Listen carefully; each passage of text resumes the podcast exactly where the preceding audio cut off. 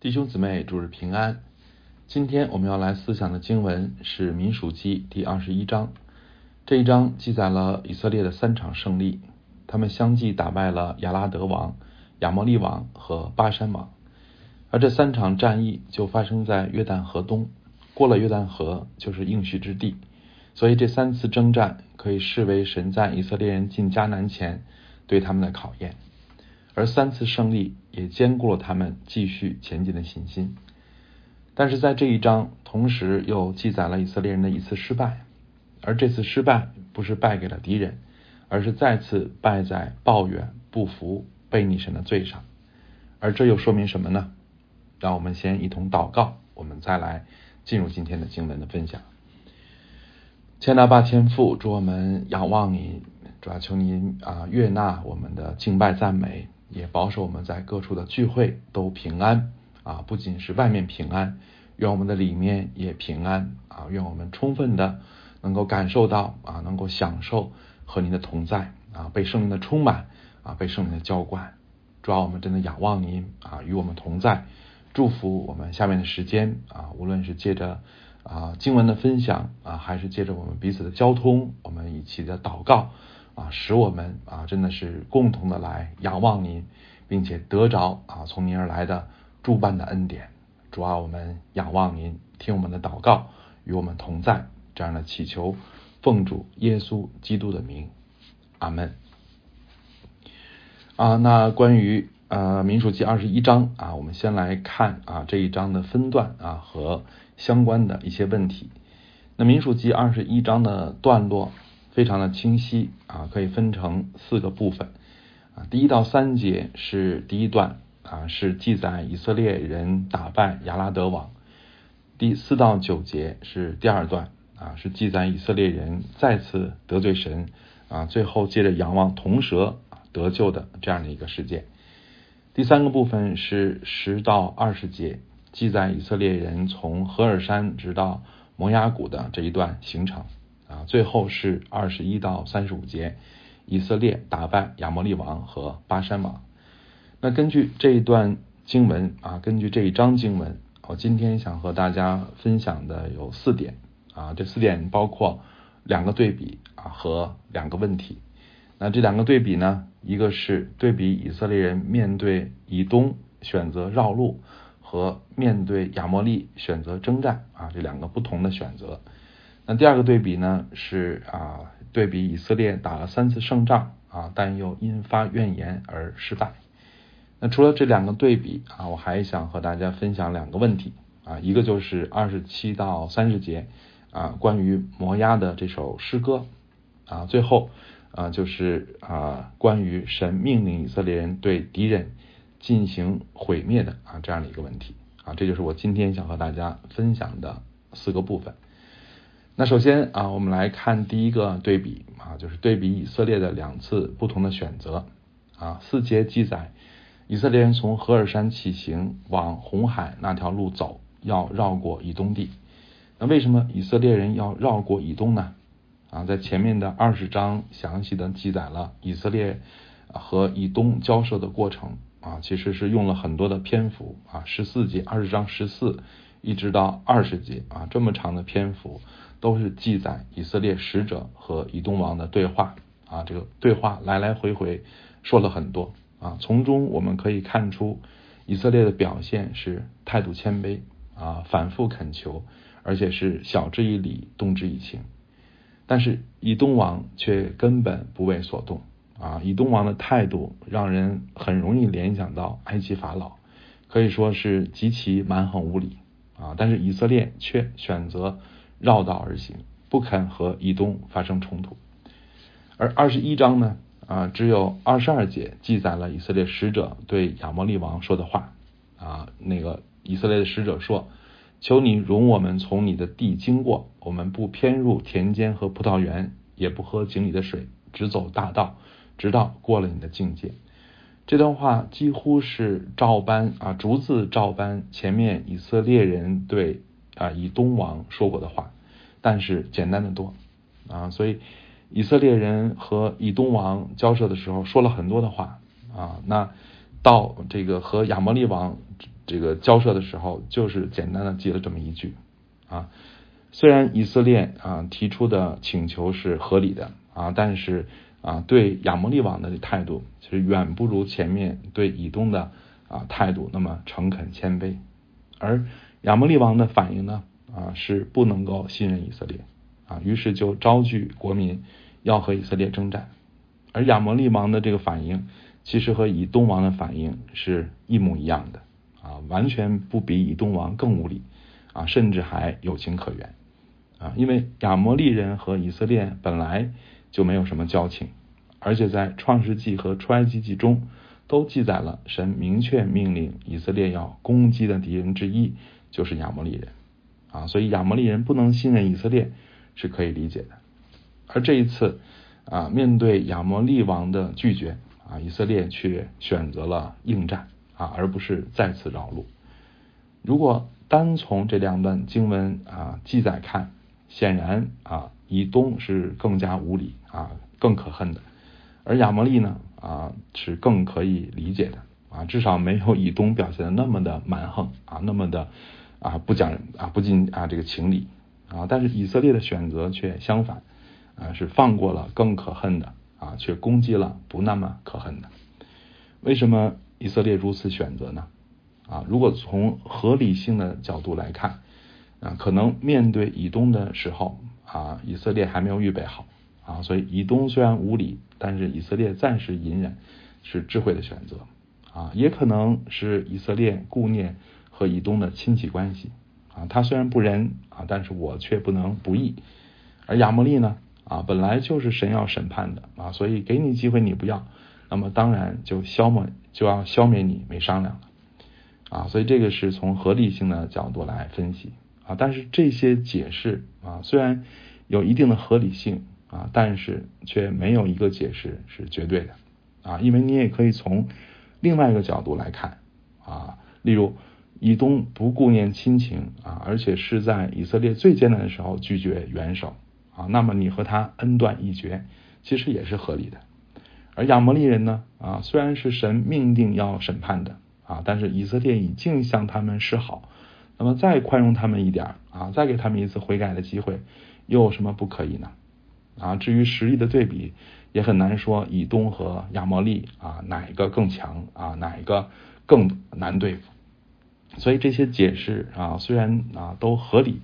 啊，但是却不绝对啊，并不是最终以色列如此选择的原因。那么最终啊，以色列选择啊这个呃这个没有和啊。啊，以东征战，而是绕路而行啊，却和这个亚摩利征战啊，原因在什么？在在哪里呢？啊，其实根本的原因在于神对以色列啊有特别的指示啊，也就是啊《申命记》二章四到五节告诉我们的啊，神对摩西说：“你吩咐百姓说，你们弟兄以扫的子孙住在希尔啊，你们要经过他们的境界，他们必惧怕你们啊，所以你们要分外谨慎。”不可与他们征战啊！他们的地连脚掌可踏之处，我都不给你们啊！因为我已将希尔山赐给以扫为业。这就是神借摩西显明的他的特殊的带领啊！就合理性而言啊，其实绕道或者征战都可以啊，但就神的特别指示而言，这是唯一的选择啊！所以作为属灵的带领人啊，摩西除了要运用人的一切智慧聪明啊，更有一个重要的责任。就是在祷告中寻求神的心意和带领啊，这也是圣经一再向我们显明的摩西的重要的职责。而在这一章中啊，以色列人所犯的严重罪行啊，其实也是之前他们多次犯过的罪，就是不顺服上帝的带领啊。抱怨的背后是他们只想要上帝给的好处啊，却不想顺服上帝给的命令啊。因此，以色列人这次的犯罪啊，提醒我们。啊，在寻求神的旨意时，要首先洁净我们的内心。啊，如果一个人把必须多得好处、少吃苦啊当成判断神心意的唯一标准啊，那么这样的人其实所拜的不是真神，而是自己的杜甫啊。而以色列人两次不同的选择也说明啊，寻求神的心意时啊，除了知道圣经的原则啊，还要祷告获得神的。特别的指示啊，这只是可能是神啊借着神亲自说话啊，也可能是借着某种特别的感动啊，或者是借着祷告者内心的平安啊，在这两次选择上啊，相信摩西都有向神祷告，并且得到了神的指示啊。当然，寻求神的特别指示啊是有前提的啊，这个前提就是啊，所有的可能的选择啊都不违背神明确的旨意。啊，例如面对以东啊或者亚摩利啊，无论打仗还是绕路啊，其实都不违背圣经的原则啊。那在这种情况下，就要看上帝特别的带领如何了啊。对基督徒来说，寻求神的心意要避免两种极端啊，一种是只做分析啊而不祷告啊，这样的信仰慢慢就会走向纯粹的理性主义啊，失去和神活泼的关系。只剩下冰冷的教条，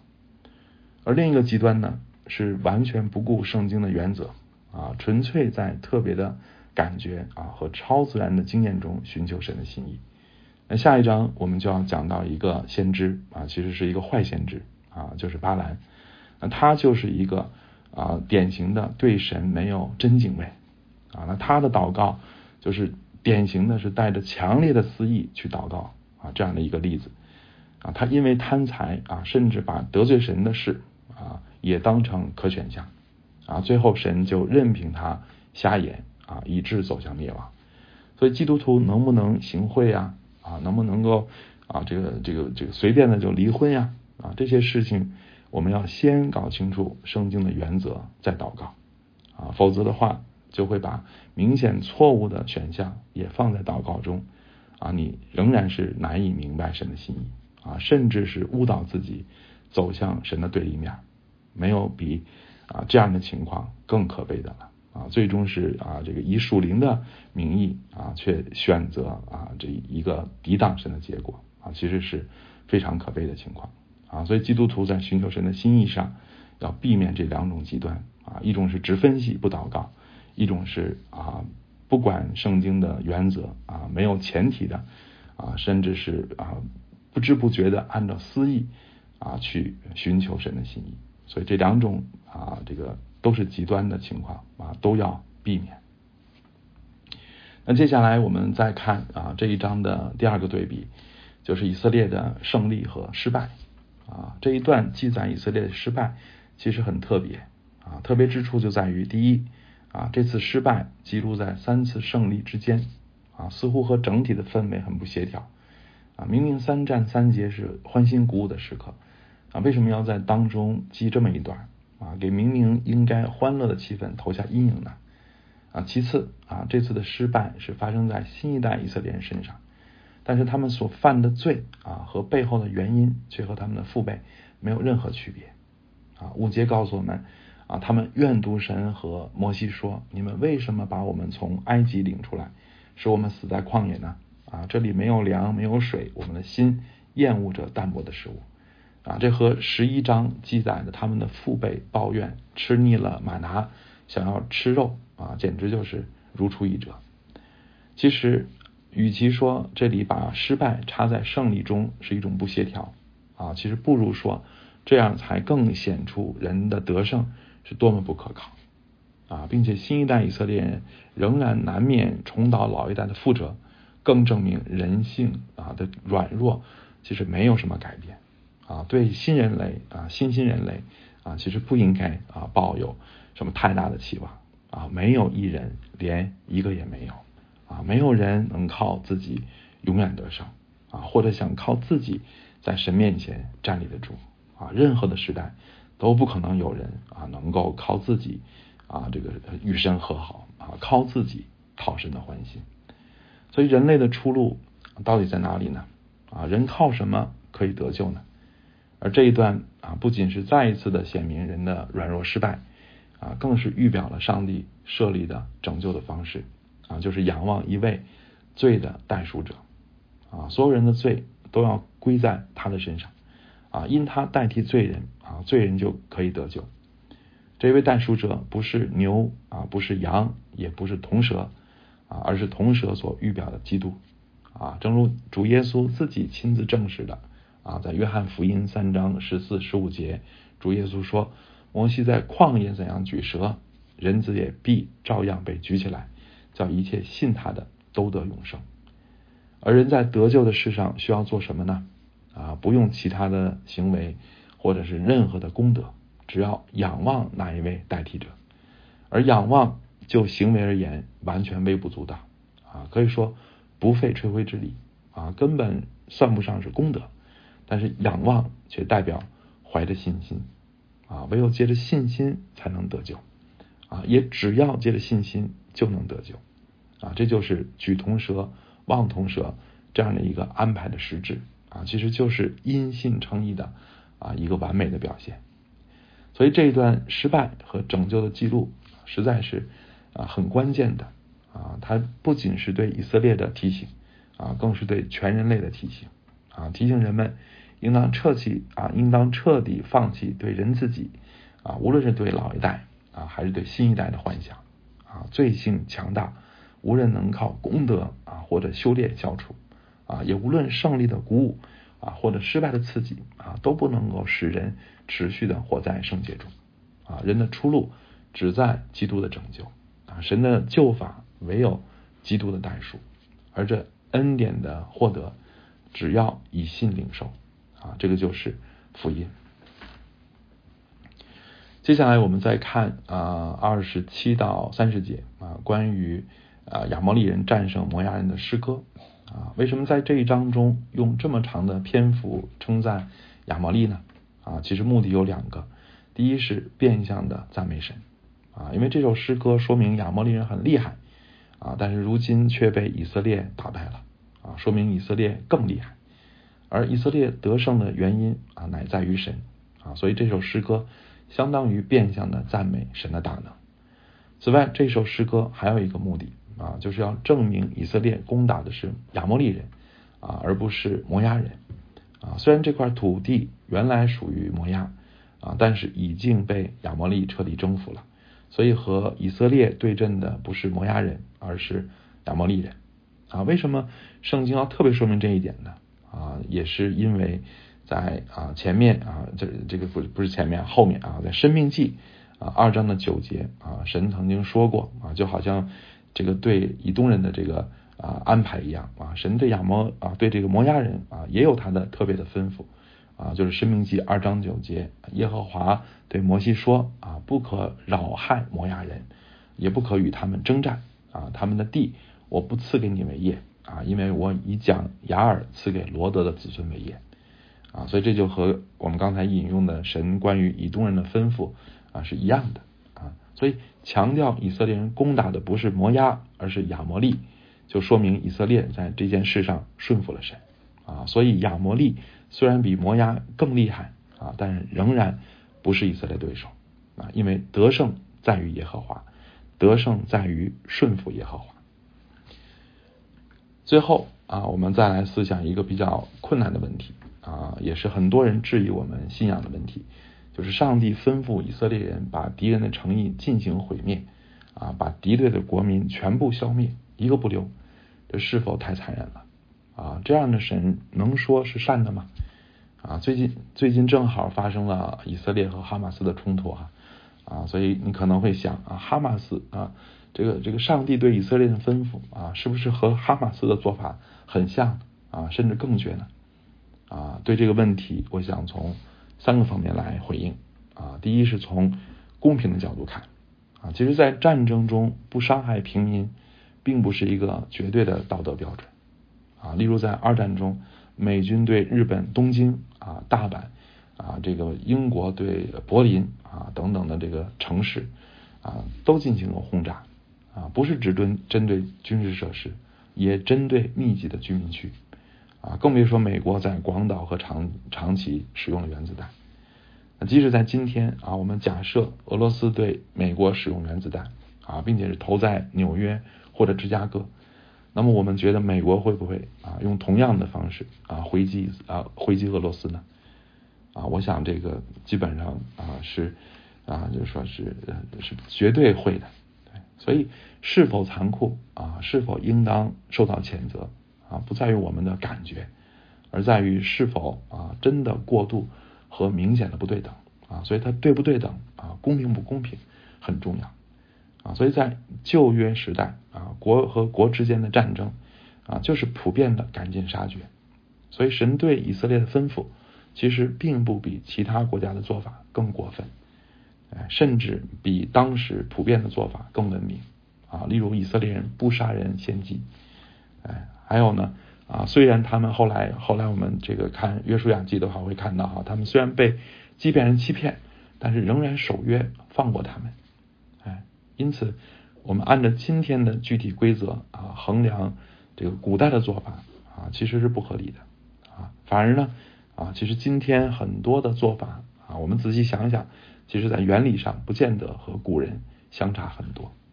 啊，所以你说以色列。啊，这个圣经这么这么写啊，你要考虑到他的那个时代啊，其实并没有啊，我们并不该啊，像我们啊这个有些人那样的反应啊，激动啊，好像啊过于残忍。其实从公平的角度来讲啊，从对等的角度来讲，从那个时代的特点来讲啊，和我们今天很多的做法的背后的原理来讲，其实并没有那么的过分。第二啊，旧约的做法。啊，并不代表神的本性和永恒的旨意。例如啊，旧约存在的一夫多妻啊、休妻啊，还有奴隶制等等啊，今天这些做法或者制度已经改变了啊，已经不存在了啊。但我们能说啊，圣经变了吗？啊，我们能说啊，神的心意改变了吗？啊，其实这些做法的存在啊，并不真的代表神的本意啊。正如主耶稣论到休妻时说。啊，摩西因为你们的心硬，所以许你们休妻啊，但起初并不是这样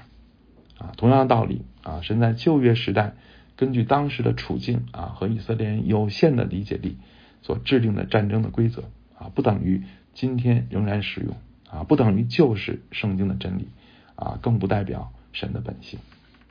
那第三啊，我想也是最重要的啊一个角度。就是我们要从罪的影响和上帝的审判看啊，当我们看战争中的死亡啊，甚至妇女儿童也不能幸免时，感到残酷。那么我们看到地震、洪水、海啸等等的灾难啊，更是造成无差别的死亡啊，我们是否也觉得残酷呢？而无论是战争还是地震、洪水啊，真的是上帝造成的吗？啊，真的该怪上帝吗？啊，其实圣经对这个问题解释的很清楚啊，神所创造的世界和人类本来没有啊这些事啊，没有这一切可怕的事情，但是因为人犯罪，才使这个世界充满了不幸和苦难啊。即使我们不用神学解释啊，就是单凭观察，也不难看出啊，几乎所有的不幸的背后，其实都有人类罪恶的影子啊，例如贪婪呀、自私啊。啊，谎言呀，压迫呀，剥削呀，等等等等，所以人实在没理由谴责上帝没有怜悯啊，因为本来这一切啊，如果不是因为人犯罪啊，是不应该存在的啊，是不会发生的啊，所以人没有理由谴责上帝没有怜悯啊，更啊没有理由认为啊这是上帝造成的啊，反而应当好好的反思自己啊，是否也是罪恶的一份子。啊，也是这个世界存在不幸的原因之一啊，所以人在神的面前要谦卑啊，责任不在上帝啊，其实这一切的不幸的背后啊，责任乃在我们自己。此外啊，战争和其他一切的灾难啊，都可以说是幕后审判的预言啊，我们可以设想啊，当基督再来的时候，有什么法律可以保护人不被上帝追究？啊，老人、妇女或者儿童，谁能够豁免啊？基督再来的时候的那一次的毁灭啊，那一次的审判啊？如果说有的话啊，也不在于你是平民啊，或者是妇女、儿童，而仅仅在于你是否认识基督，并且接受他为你的救主。所以，亲爱的弟兄姊妹啊，作为一个基督徒啊，其实当我们看到战争啊或者其他一切恐怖的灾难时，不应只想到人道的问题。啊，更应当想到审判的问题，啊，不能只努力救助人脱离今世的苦难，啊，更应努力帮助人逃避那将来更可怕的结局。